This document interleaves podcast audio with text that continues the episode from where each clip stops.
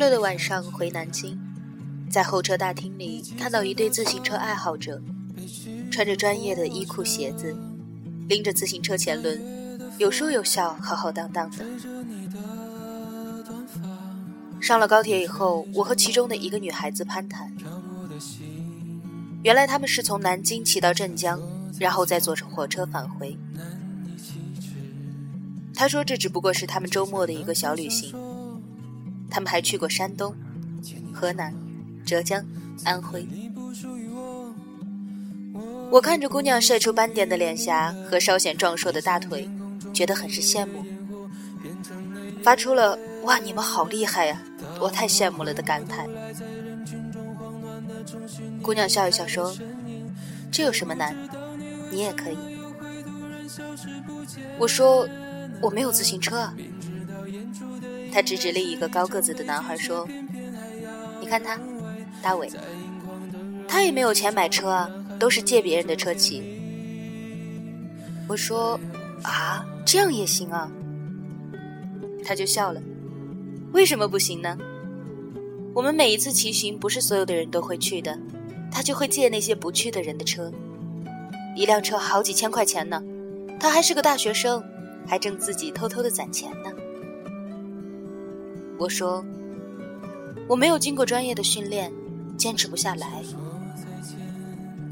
他说：“我们今天出发的时候是二十几个人，中途有几个坐巴士回去了，坚持骑到镇江的有十几个，还有几个骑行回南京。我们觉得体力不够的时候就坐火车。现在公路交通很方便。”坚持不住了，就坐车回去呗。听他这么一说，我真的不知道还有什么是不可以的呢。明知道演出的应该是一场悲剧，却偏偏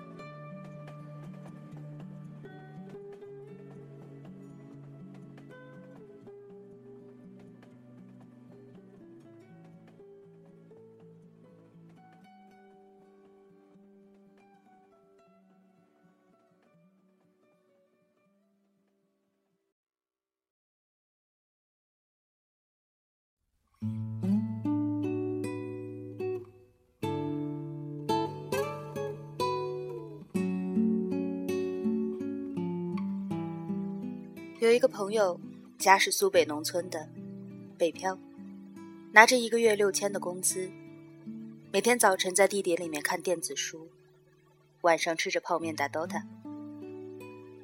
再过四年就三十了，他常常跟我抱怨，说到最后就一句话：“他妈的混个屌北京啊，还不如回农村，家里面两层的小洋楼，至少吃的新鲜，住的舒服。”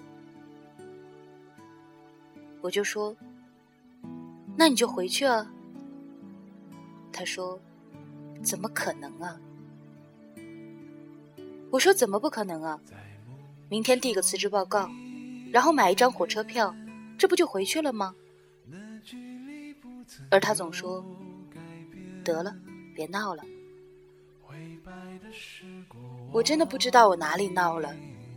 辞个职，买一张火车票，这很像开玩笑吗？属于我们的如今随风都已成灰。我的大学室友，他某一天在一本旅游杂志上看到了一张照片，是一个女画家在巴黎街道边的小咖啡馆里。给路人画肖像的工作照，他喜欢的不得了，剪下来贴在床头，每天都和我们说他要去法国当画家。我们当然都笑他，说他都是在做梦。我们不断的告诉他那些他比我们更加清楚的事实：你的父母是工薪阶层，出国要花很多很多的钱的。你根本没有画画的基础，法语也很难学，你甚至都不会发小舌音。而且，就算去了法国，你也不一定能留在那里，搞不好还是要回来的。他不理会我们，就在我们都忙着拍摄毕业作品的时候，他报名学法语。有一次，我和他在图书馆熬夜通宵。我写分镜头，他在啃法语书。我熬得两眼发直，一抬头看到对面的他，左手边是一只大大的书包，是高中生才会用到的那一种双肩背包；右手边是一个学校跳蚤市场上淘来的电子词典，面前堆着两三本字典和语法书。他一边念念有词。一边写写画画，眉头微微的皱着。就在那一刻，我被他感动得一塌糊涂。我觉得他一定会成功。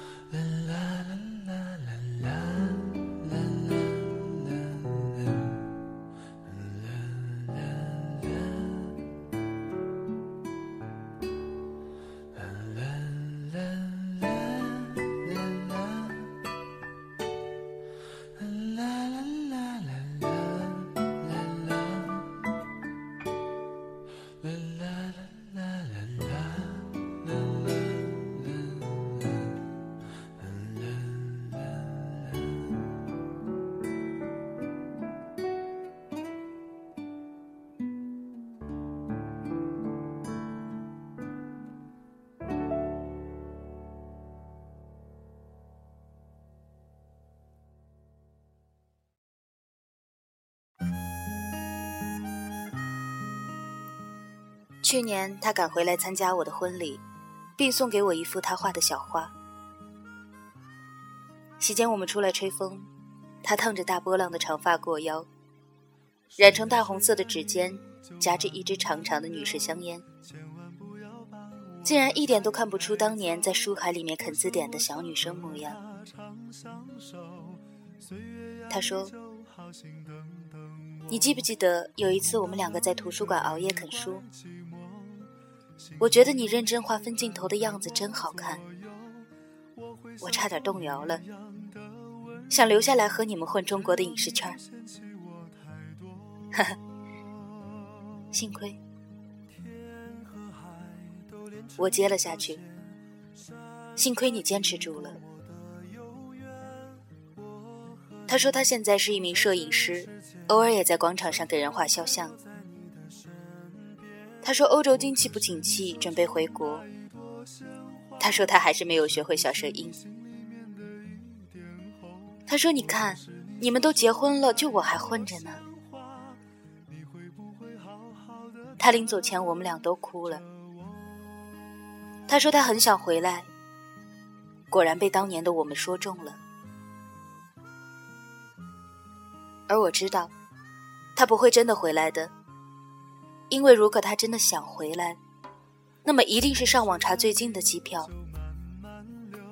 就像他当年二话不说，把室友的钱借了个遍去报法语班一样。他的人生和我们是真的不同的。我们总是一边抱怨生活的无聊，一边羡慕着那些行动者。